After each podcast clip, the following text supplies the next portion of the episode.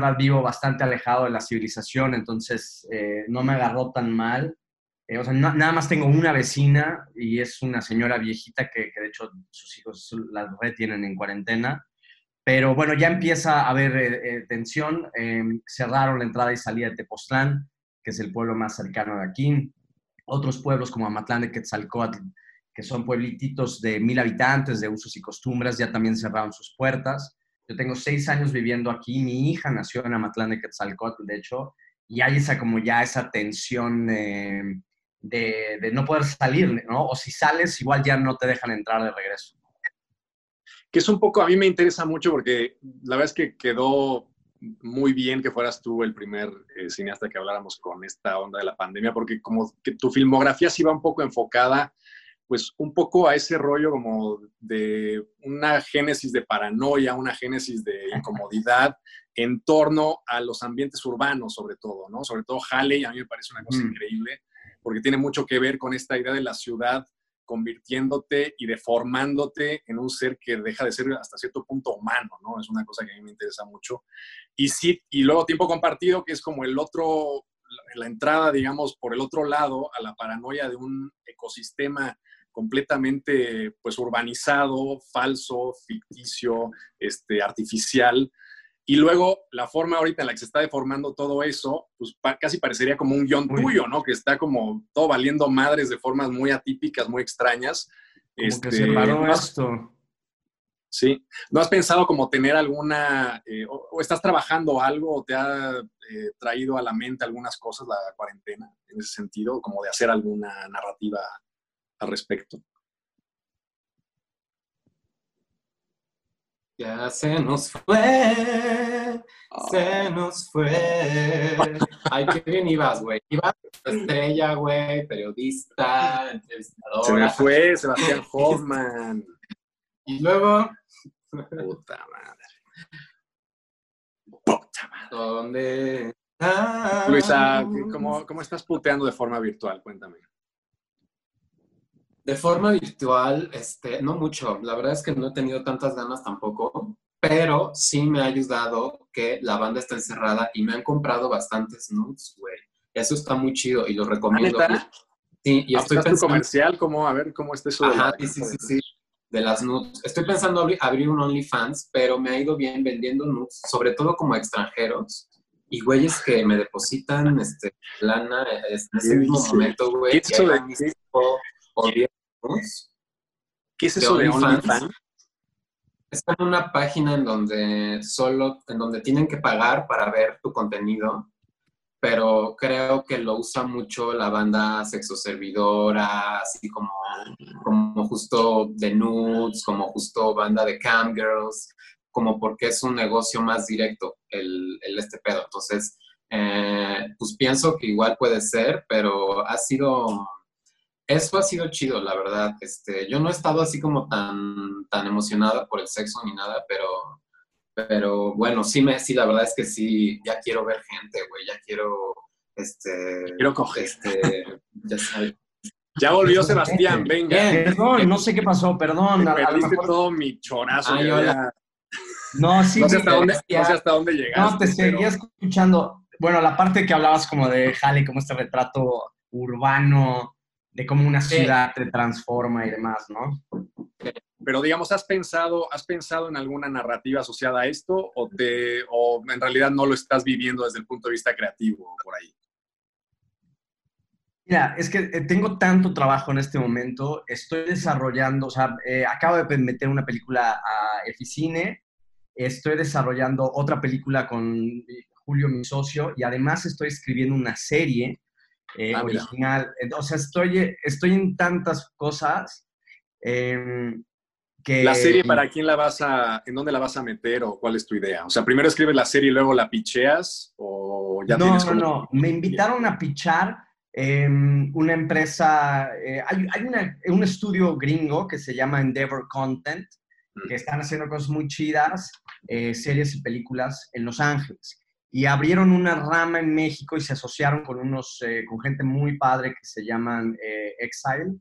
em, que es una empresa latinoamericana de contenido y ellos están, este, ellos me invitaron a pichar, invitaron a varios mexicanos como creativos a pichar ideas para series como con autorales, cosa que no se ha hecho en México antes. O sea, en, México todas las series son como work for hire, en realidad por eso a mí nunca se me había... Eh, digo, me, me, han ofrecido cosas que, que no puedo ni repetir aquí. y, la, es lamentable que la, la, mayoría de las series que se hacen en México son muy malas, ¿no? Eh, o sea, sí hay una diferencia en la calidad tremenda, ¿no? Y entre el Netflix Alemania y Netflix México. Y, sí, claro. yo estaba muy frustrado, o, por supuesto los gringos que hacen como contenido súper sofisticado. Y yo estaba muy frustrado con esa, como que sentía que, que en México estaban haciendo cosas chapas porque seguían esta tradición de Televisa o TV Azteca de creer que el mexicano debe consumir chafa, ¿no? Como bimbo y sabritas y marinela, esas madres. Incluso, incluso las cosas como más elaboradas, como digamos Manolo Caro, que es como el, el digamos, el, bastión de la parte como más refinada de las series, pues sigue siendo como una cosa muy información básica, ¿no? Tal cual. O sea, a lo mejor trae una, un refinamiento estético un poquito más elaborado, pero digamos en el fondo sigue no siendo básicamente eso, ¿no? Sí, telenovelas con mejor este, presupuesto. Eh, en general, ¿no? Entonces, bueno, nada, este surge esta idea que es un concepto bastante innovador, me parece, de hacer series de autor para Latinoamérica. Eh, y a mí me invitaron a pichar y yo había hace dos años, eh, había empezado a desarrollar una idea para una serie de terror y fui a picharla y la compraron.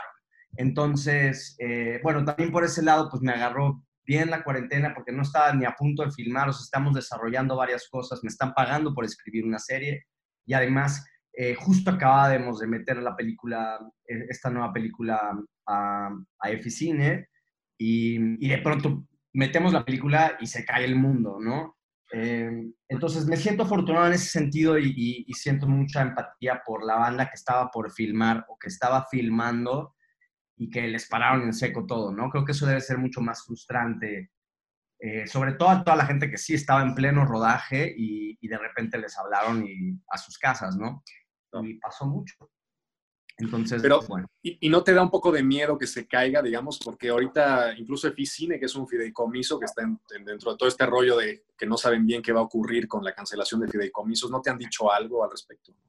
Bueno, Eficine no, eh, no está ahorita en jaque. Eh, pero eh, sí es preocupante pensar que a lo mejor el año que entra las empresas mexicanas no van a tener, no van a reportar ingresos eh, como lo han hecho en años previos, ¿no?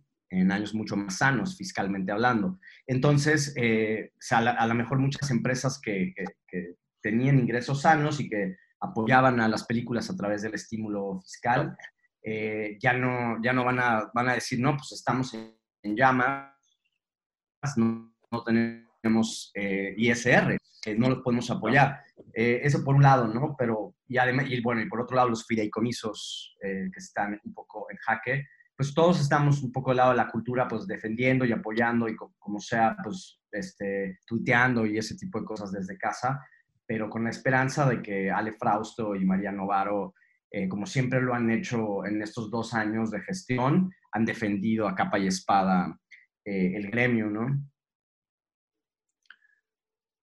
Sí las ha sentido fuertes, o sea, sí ha sentido que la Frausto ha, funcionado un poco, al menos. Yo la veo bien y, veo, bien a, veo bien a Novaro también, o sea, sí son personajes interesantes, un poco también por toda su carrera previa, ¿no? Que sí han, sí han, estado un poco del lado de la generación de proyectos y de contenidos interesantes, no desde el punto de vista político ni, tampoco mainstream, sino películas más de autor. Este, y, cómo ves un poco el panorama del cine mexicano ahorita? ¿Te gusta por dónde va? Este, ¿Sientes que hay algo eh, un poco a lo mejor que nos estamos quedando a lo mejor a medias en, alguna, en algunos aspectos? ¿Cómo lo ves? No, yo diría que vamos bien, todavía vamos montando esta ola que empezó hace 15, 20 años, este nuevo cine mexicano.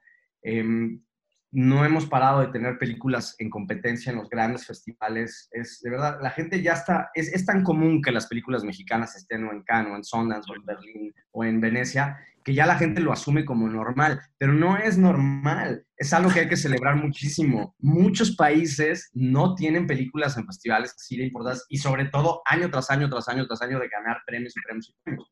¿no? Este año otros mexicanos también ganaron en Sundance, yo gané en Sundance hace dos años. Este, en fin, y además de todas las películas que sí han estado en la competencia y sin duda, pues algo así como el fenómeno de Roma, que se nos olvida que fue apenas el año pasado, pero, pero yo creo que el, cine mexicano sí está demostrando que, que, tiene ¿no? los nuevos autores, los viejos autores. Em, por eso es que es increíble que, que crean que, que, pueden quitarles los estímulos, o sea, que, que digan, ah, pues si hay que empezar a cortar fideicomisos, pues empecemos por cultura o empecemos por el cine, ¿no? Cuando nosotros somos los medallistas olímpicos, o sea, es como pensar, ganamos oro en cada Olimpiada. Siempre que hay un festival de cine importante, regresamos con el oro.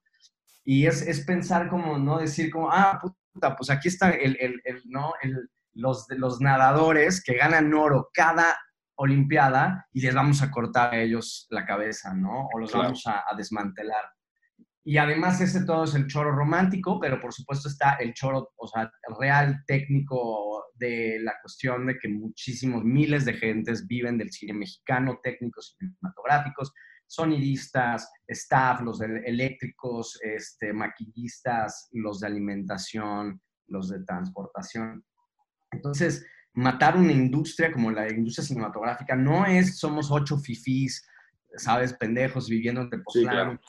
Em, somos, son, hay, somos miles de técnicos cinematográficos y esos son los que tú no ves y crees que, que le estás cortando la cabeza a, a Michel Franco, le estás cortando la cabeza a, a Sebastián Hoffman y la verdad es que no, güey, la neta es que nosotros somos nada más los que damos la cara, pero atrás de nosotros hay muchísima gente que depende de, de esto, ¿no?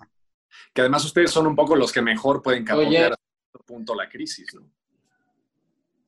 Sí, exacto, sí. O sea, tú, tú, tú, como Sebastián Hoffman o como Michelle Franco son los que más pueden. Dime. Eh, sí, son más esos dos. Oye, Sebastián, un poco cambiando, un poco cambiando de tema, este, yo quisiera que nos contaras cómo fue. Tú eres un, un, hombre que ha sido muy exitoso en lo que has hecho, o sea, que has ganado un chingo de premios, tu cine ha viajado por el mundo, estás ahora en en Netflix, la otra película también la podemos ver. Este, has logrado muchas cosas. También tú que eres fotógrafo, que hiciste la fotografía de un loco maravilloso que se llama este, Los Ojos del Mar, eh, que me encantó. Y este, ¿cómo le hiciste para hacer todo eso? Porque yo me enteré que no acabaste la secundaria o algo así, un chisme así. ¿Cómo fue esta onda? ¿Cómo es que un güey este, llega a tanto éxito y hacer tantas cosas este, con, con, con, la secundaria o la prepa trunca. Cuéntame, porque eso me encanta, me interesa, porque yo soy del equipo de las inventadas con prepa trunca. Eh, sí, de hecho, en, en, en, los 90 se podía hasta comprar las secundarias y las prepas, sí. Ahora no sé cómo está esa onda, pero yo tenía varios amigos compraban los exámenes y compraban los... No, sí, eh, pero de las artes. Siempre fue un lado creativo. Yo agarré a los 10 años una cámara y hice mi primera película. Y, y, no he parado desde entonces. Entonces, o sea, por lo pronto tenía yo ahí, había algo de talento. Académicamente siempre fue un desastre toda mi, carrera y, me sacaban de todas las escuelas y bueno, fue estuve por varias ahí de la Ciudad de México, pero pero aprendí un poco de, pues, artesanalmente, o sea, agarré una cámara y luego me regalaron un equipo de edición previo a, a, las computadoras, y que era muy básico, conectaba una eh, casetera VHS con la cámara que, era, que grababan esos cassettes que se llamaban Hi8 o eh, Video 8, eh, ¿se acuerdan? Y en los noventas. Y así es como aprendí a editar. O sea, yo aprendí a editar en mi casa de, entre las caseteras y la cámara, o a veces tenía dos caseteras. Y, y así es como editaba mis primeros ejercicios. Y así, o sea, digo, eh, y antes de que me hiciera yo de un equipo, eh, digamos, eh, creativo, así como Matías Penachino, que ahora es el que, el, el que se encarga de fotografiar todas mis pelis, o Julio Chávez Montes, con, con quien coescribo y además me produce las películas, antes de eso yo hacía todo solo, o sea, yo actuaba, fotografiaba, editaba y dirigía y escribía todas mis películas, ¿no? Em, entonces así aprendes un poco eh, a, la, a, la, mala, ¿no? O sea, aprendes porque aprendes. Claro. Me encanta, me encanta esa historia, oye, qué, qué, qué chido, o sea, que, que, no hayas necesitado tampoco la academia y que te hayas guiado como tan intuitivamente este, para poder hacer lo que haces y además que hayas tenido tantísimo éxito.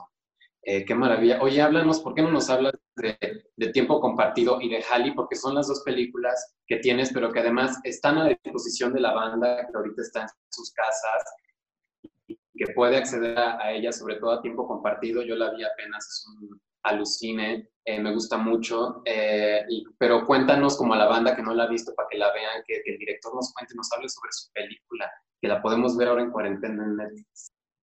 Eh, sí, hablando de paranoia y demencia, ¿no? Patriarcal. pues sí, tiempo compartido, hace mucho no hablo de tiempo compartido, aunque digo, salió hace dos años, ¿no? Pero estamos hace dos años.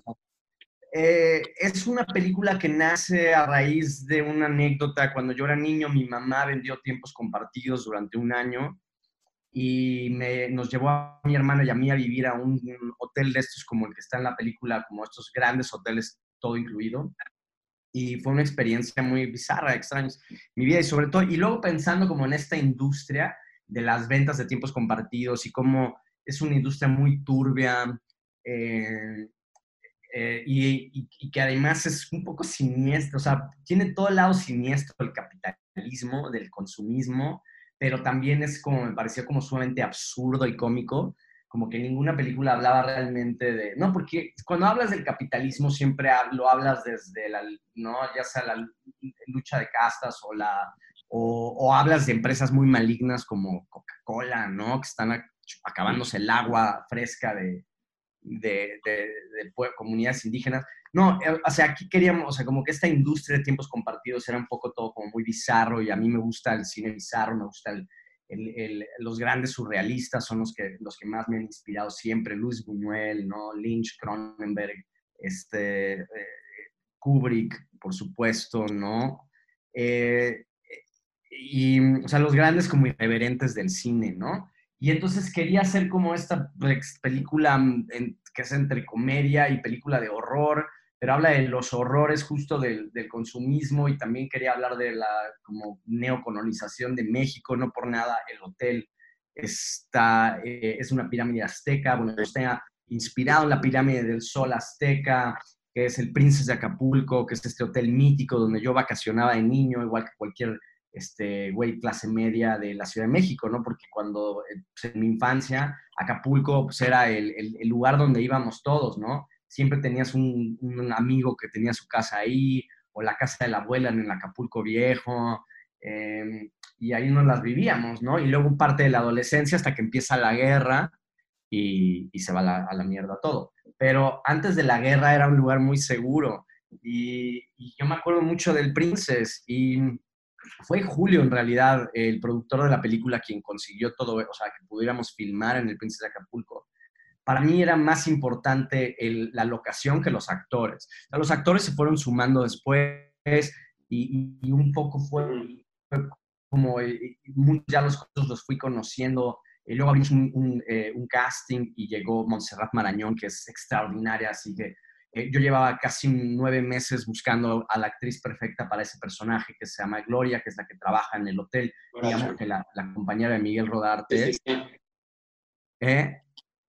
Sí. ella es buenísima. Bueno, increíble esa vieja. Sí, eh, Montserrat Marañón se llama, sí, es una, y además, ¿sabes qué es su primera película? Tiempo compartido. Ella había hecho mucho, viene del teatro, hizo mucho, muchas telenovelas, para, es madre soltera, es una chingona, entonces hizo, hizo telenovelas un ratote, estuvo ahí como haciendo tele para, para pagar la renta, ¿no? Pero su pasión, o sea, pero ella viene del teatro y de la comedia. Entonces, em, bueno, ella, ella fue gracias a, Guillermo Arriaga, de hecho, que se la recomendó al director de casting y, entonces dijeron, Memo Arriaga dice que es la mejor actriz con la que ha trabajado y ha trabajado con Kim Basinger y con, ¿no? Esta eh, Charlize Theron. Y, Charlize Theron, ¿no? Ajá, Charlie, ajá, o sea, él, que venía de trabajar con estas mujeres y dijo que era la mejor actriz con la que... Algo, o sea, ahí me dijeron como... Y ahí sí fue como di con Marañón. Pero bueno, en fin, a, lo que iba es que para mí era más importante la locación, o sea, qué hotel íbamos a filmar, porque a mí la arquitectura moderna no me gusta nada. Estos nuevos hoteles que son como muy blancos, que parecen hospitales, como, ¿no? Eh, que son todos como blancos, asépticos, con vidrio. No, me caga, o sea, no puedo filmar eso, ¿no? Y el Princess tiene toda esta cosa, es uno de los hoteles más antiguos de, de México, de ese estilo, ¿no? Del gran, es como de los primeros gran hoteles, es de los 70 eh, principios de los 71 por ahí se construyó. Entonces, tiene todavía esta locura de, o sea, hoy en día nadie construiría una pirámide azteca. Con todos los garigoleos en los muros y los tótems de piedra y toda esta cosa. Ahorita ya sería incluso hasta ofensivo, dirían la apropiación exacto, ¿no? Eh, levantaría la mano diciendo esto es obsceno pero para mí, pero era, era perfecto ver a, este, ¿no? Ver cómo se desbordaban los turistas sobre esta pirámide. Y además la película empieza cuando una transnacional gringa, una empresa ficticia que se llama Everfields Resorts, compra este hotel mexicano, entonces cambia la administración y entonces es un poco parte de la crisis interna del personal, es que el hotel está cambiando de administración que era un hotel mexicano y ahora es un hotel gringo. Y, llega este personaje gringo que es una puta locura, que es este chavito de Breaking Bad, que también no. sé cómo llegó a la película. Además es este actor maravilloso, sí, claro, que conseguiste, que qué chido, o sea, es un cast. Yo no sabía de, de este güey y cuando vi que salió se me hizo padrísimo. Que sí, está, muy, está bien. muy bien, está como un villano este, muy chido. Oye, este, bueno, tiempo compartido, véanla por favor todos en Netflix. Oye, querido Sebastián, también te quería preguntar, ahora que estás hablando también del neocolonialismo y todo esto, este, ahí es algo que es un tema ahí medio delicado, pero a mí sí me, interesa.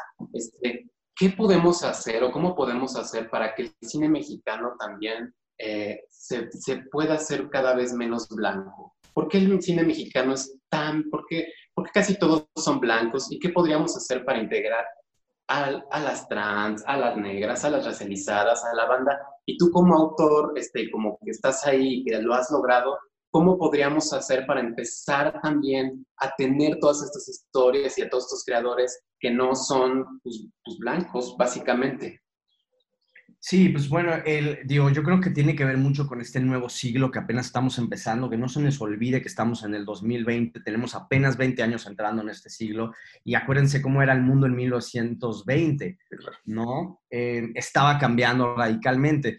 Em, yo creo que ahorita estamos, el mundo está cambiando radicalmente y, y, aún todavía, ya ahorita se metió el acelerador de cambio con todo esto que está pasando con COVID. Pero tiene que ver, o sea, la, blanquitud y todo esto del cine, en el cine y en la televisión, pues tiene que, es una cosa elitista en realidad, es una cosa de que, de que el cine pues es un, es un medio eh, elitista y, las historias se cuentan desde personas, o sea, blancos hablando sobre blancos para un target blanco, eh, clase media media heterosexual y... Ajá, exacto. O sea, eso sí lo venimos arrastrando, bueno, tú desde, sí, la, la, interminable colonización, pero, pero creo que ahora sí ya estamos muy conscientes de eso y todos tenemos que hacer este trabajo de inclusión y, y, también de las chavas, o sea, también de cómo es increíble que hace eh, 20 años las mujeres no, no filman películas, años, hace 10. Em, como ahora hay también todo este eh, renacimiento de mujeres directoras de, autor, de películas por fin desde, eh, desde la perspectiva femenina, porque incluso las historias que se trataban de mujeres estaban escritas por güeyes. Por hombres, claro. Todo mal. Entonces, nosotros estamos muy conscientes, Julio, mi socio en piano y yo, porque además de todo lo que, o sea, de, mis películas que son mis bebés más autorales, em, pues yo me he dedicado a producir junto con Julio ¿no? películas muy claro. Tenemos también una distribuidora de cine que está completamente dirigida por mujeres, o sea, que la llevan puras mujeres nada más. Y Julio, desde que, el, o sea, sí, desde hace muchos años, Piano va, a cumplir 10 eh, años eh, el año que entra. Y pero los primeros años éramos Julio y yo, ¿no? Y, y, este, y, y ya hablamos de, de, justo de inclusión, ¿no? De, de, que sea un mundo más balanceado y siempre hemos tratado de apoyar proyectos que, que vengan, este, que, que, que, ya traigan este discurso incorporado, ¿no? Y que y también, por ejemplo, esta serie que estoy escribiendo ahora, eh, pues ya no, no, sí, o sea, justo ya no hay, no quiero actores blancos, o sea, porque, pues sí, porque sí son la minoría, o sea, sí es, es un mundo donde a lo mejor en, las, en, la, en la Ciudad de México hay, hay, mucha, hay muchos criollos, en Guadalajara, Monterrey, pero estás hablando de que somos, ¿no? Los criollos somos, no me sé la matemática, pero no creo que seamos más del 20% de la población. Sí, no, seguramente no. Entonces, eh, eh, ya, ya se está, sí, o sea, justo también, ¿no? ya estamos partiendo de ahí, de decir, bueno, digamos historias eh, que suceden en el, en, el, México, este, en el, en el otro México, en el México que es la mayoría, y ojo, sin explotar, sin volverlo porno miseria. Miseria Sí, sin volverlo chiparotes. Porque no nada más cuando filmas morenos tienen que robar, eh, tienen que ser ladrones, tienen que ser los soldados, ¿no? Entonces, ¿cómo podemos eh, dignificar eh, a un pueblo entero, a todas sus etnias tan ricas y maravillosas? Por eso yo, yo he hecho muchos documentales eh, como antropológicos, como fotógrafo hice también el, el, ojo de la, no, eco de la montaña, los ojos del mar que tú mencionabas. hice Eco de la Montaña que dirigió. Qué hermosa película. Veanla si pueden también. Sí. Sí, esa no sé dónde está, pero me escriben a mi Twitter y se les mando un link. Y mm, Ojo de, eh, Eco de la Montaña de Nico Chevarría, que eh, sobre la historia de este artista, este gran muralista Huichol olvidado, eh, cuando después de que Cedillo le regaló a Chirac un mural impresionante de Shakira, que está ahora afuera del, metro, de la estación del metro del Louvre. O sea, lo más cercano que ha estado un mexicano al Louvre, al, al, museo en París, es este mural Huichol y la historia es fantástica. Si pueden ver esa película, también está en Netflix, se llama Eco de la Montaña. Y, y también hizo una película sobre totonacas que se llama Canícula, en fin, bueno, siempre he estado como, siempre he sido como un gran enamorado de, de la riqueza cultural y de, y de, viajar por México. Y, y justo, y, todas esas películas creo que dignifican eh, a, a, los pueblos, o sea, y no es nada más como vamos a hablar de la miseria, vamos a hablar de la pobreza extrema, vamos a hablar del crimen y de, y, de, no, vamos No, para nada, sí. Que además es un tema... Yo donde vivo no hay miseria. Que además es un tema interesante porque la, la parte, digamos, de la... Eh, que tú has logrado como compaginar, que es muy difícil, al menos, pienso yo, es, digamos, tener cierto éxito comercial con narrativas que no traicionen eso.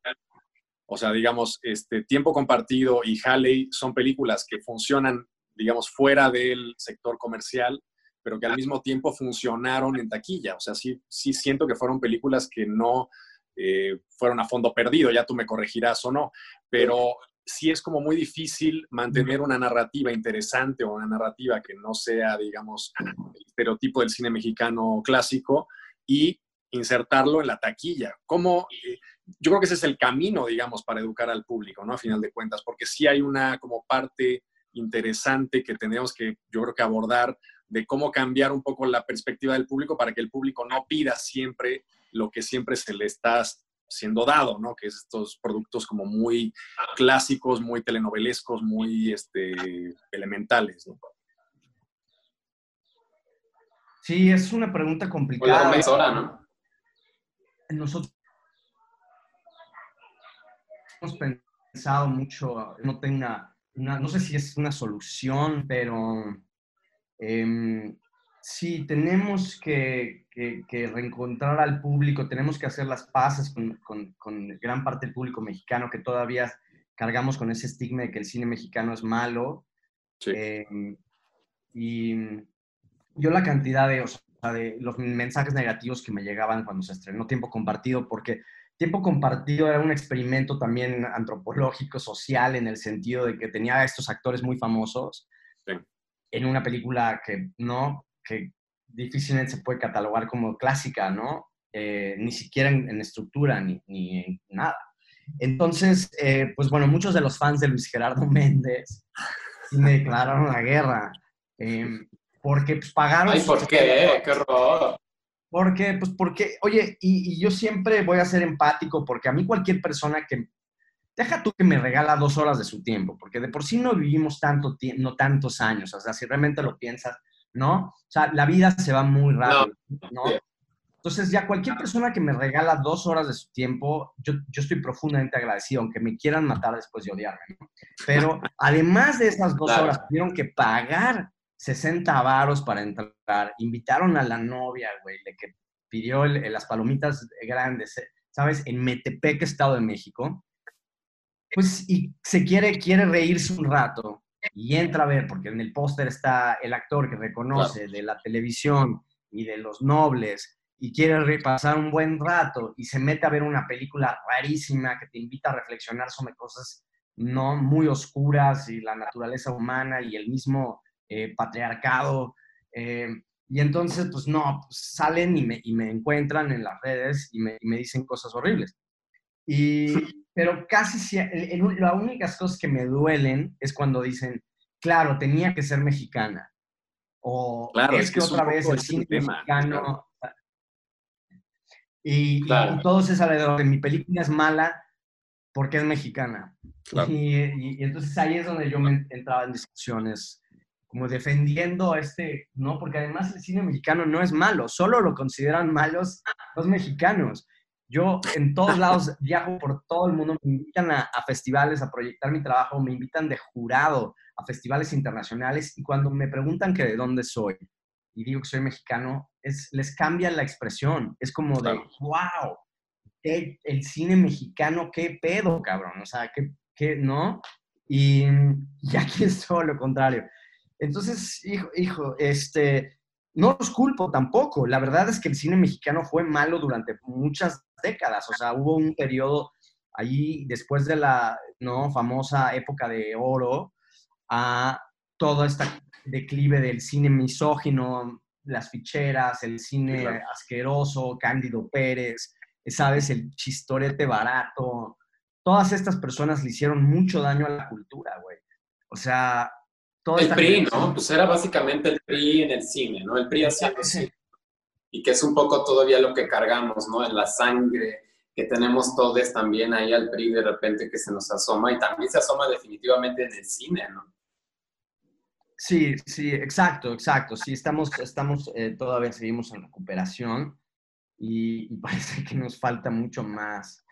Eh, pero bueno, entonces son muchos factores, es, pero ahí vamos poco a poquito con estos microesfuerzos, no solo con mis películas, te digo, con Piano, la distribuidora, pues nosotros colocamos películas que consideramos muy interesantes, sobre todo, pues, este, eh, Andrea Castex, que es la directora de la distribuidora, y Andrea, pues ella se encarga de la curaduría y, y me parece siempre muy atinada. Son películas que normalmente no encontrarían una salida en cines. Sí. Y, y de repente, entonces, eh, pues hacemos como nuestra parte, ¿no? De la cultura, de, de que, porque estas películas Andrea las lleva también a todo el país, las lleva, este, si son documentales a través de la gira ambulante, lo que sea, o, o las lleva a la Cineteca de Zacatecas, o de, y también con el apoyo de Cinépolis y Cinemex, también tenemos que, que también de estar con, eh, o sea, sí, también hablar bien de estas eh, grandes empresas que, que sí hacen también un esfuerzo para, para Sí. llevar buen cine y para llevar cine mexicano a, a localidades donde a lo mejor solo quieren ver películas de,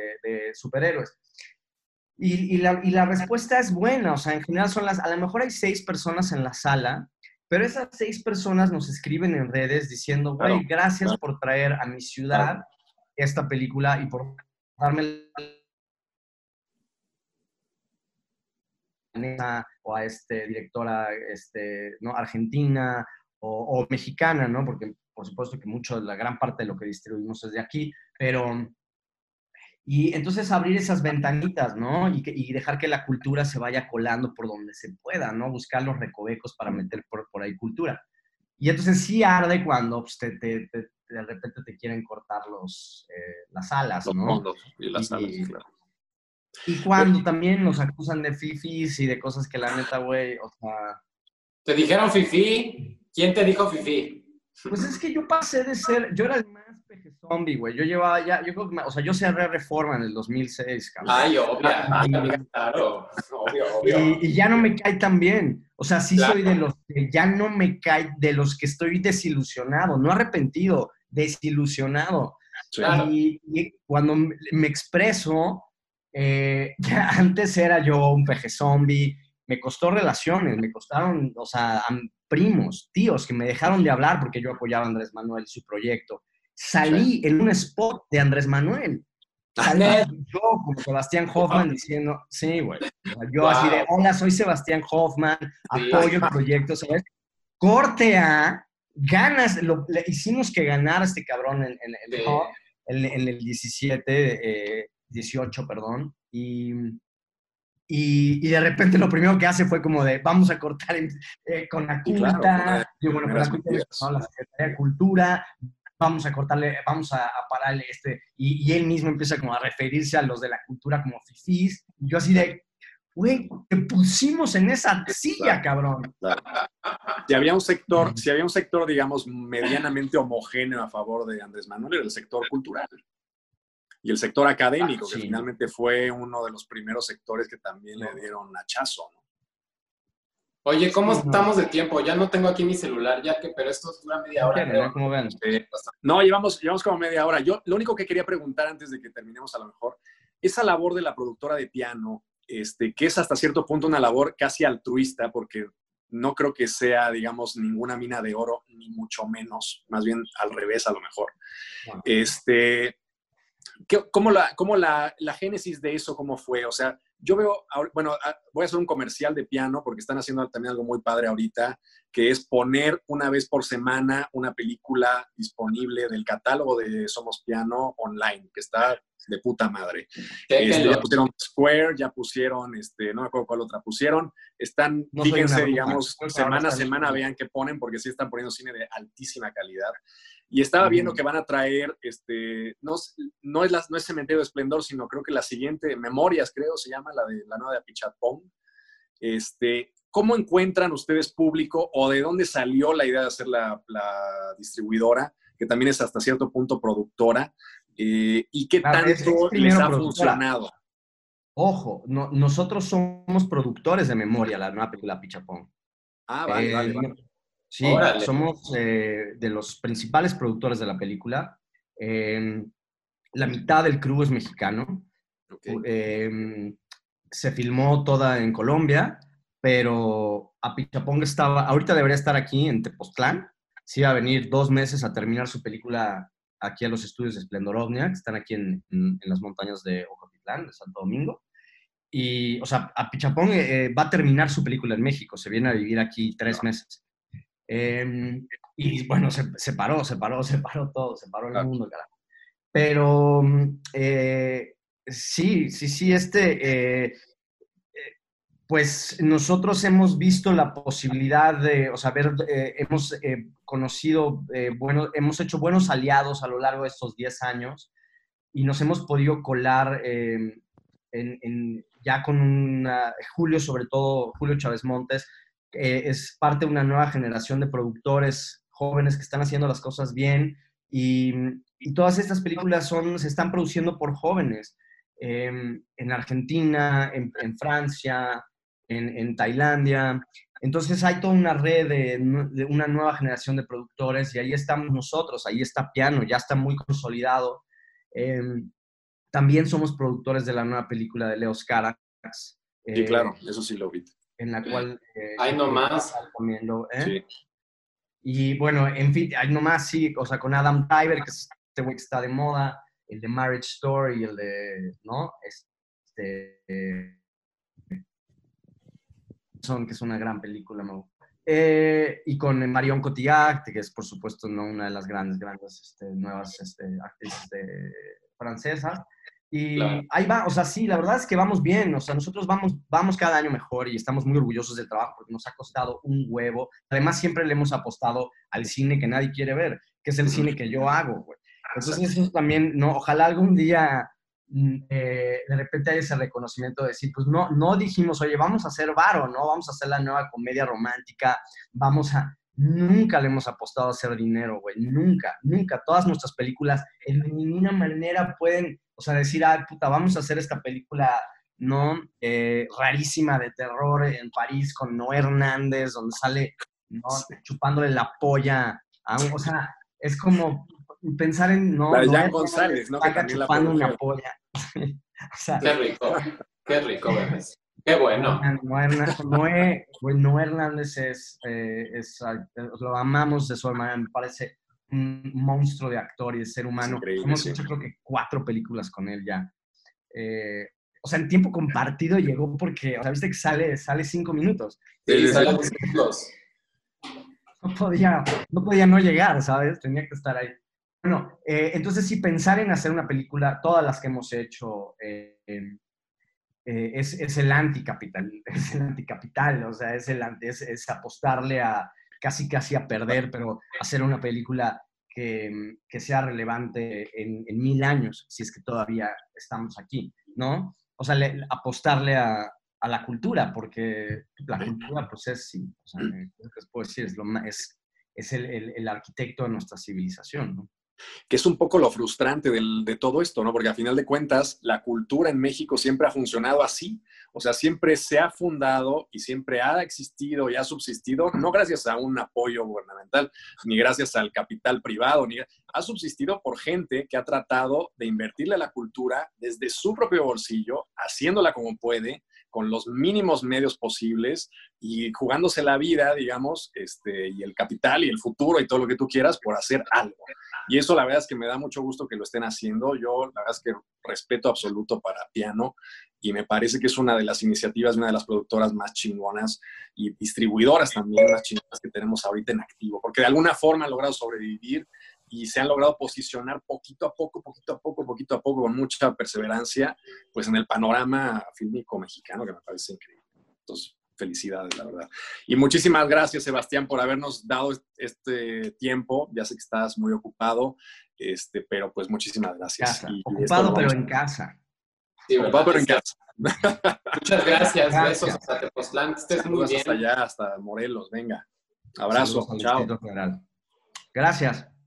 Bye. Y pues nosotros nos vamos y hasta la próxima, ¿no? Hasta la próxima, chicos. Nos vemos, este, pues cuando nos veamos, porque está un poco caótico ya el rollo aquí. Vamos a ver si podemos seguir entrevistando banda que tenga su contenido en accesible para que lo puedan ver en esta cuarentena, ¿no? Entonces vayan a ver Tiempo Compartido de Sebastián Hoffman en Netflix y Halle, que está en Filming Latino gratis ahorita. Corran a verlo, este, y aquí ya tuvimos este, la conversación con este señor. Eh, y pues ojalá podamos seguir haciendo esto. Hasta la próxima. Y, pues hasta la próxima, chicos. Bye. Chao. ¿Y ahora qué? Aquí. Pues ya nos, nos vamos a la verga, Luis Almaguer.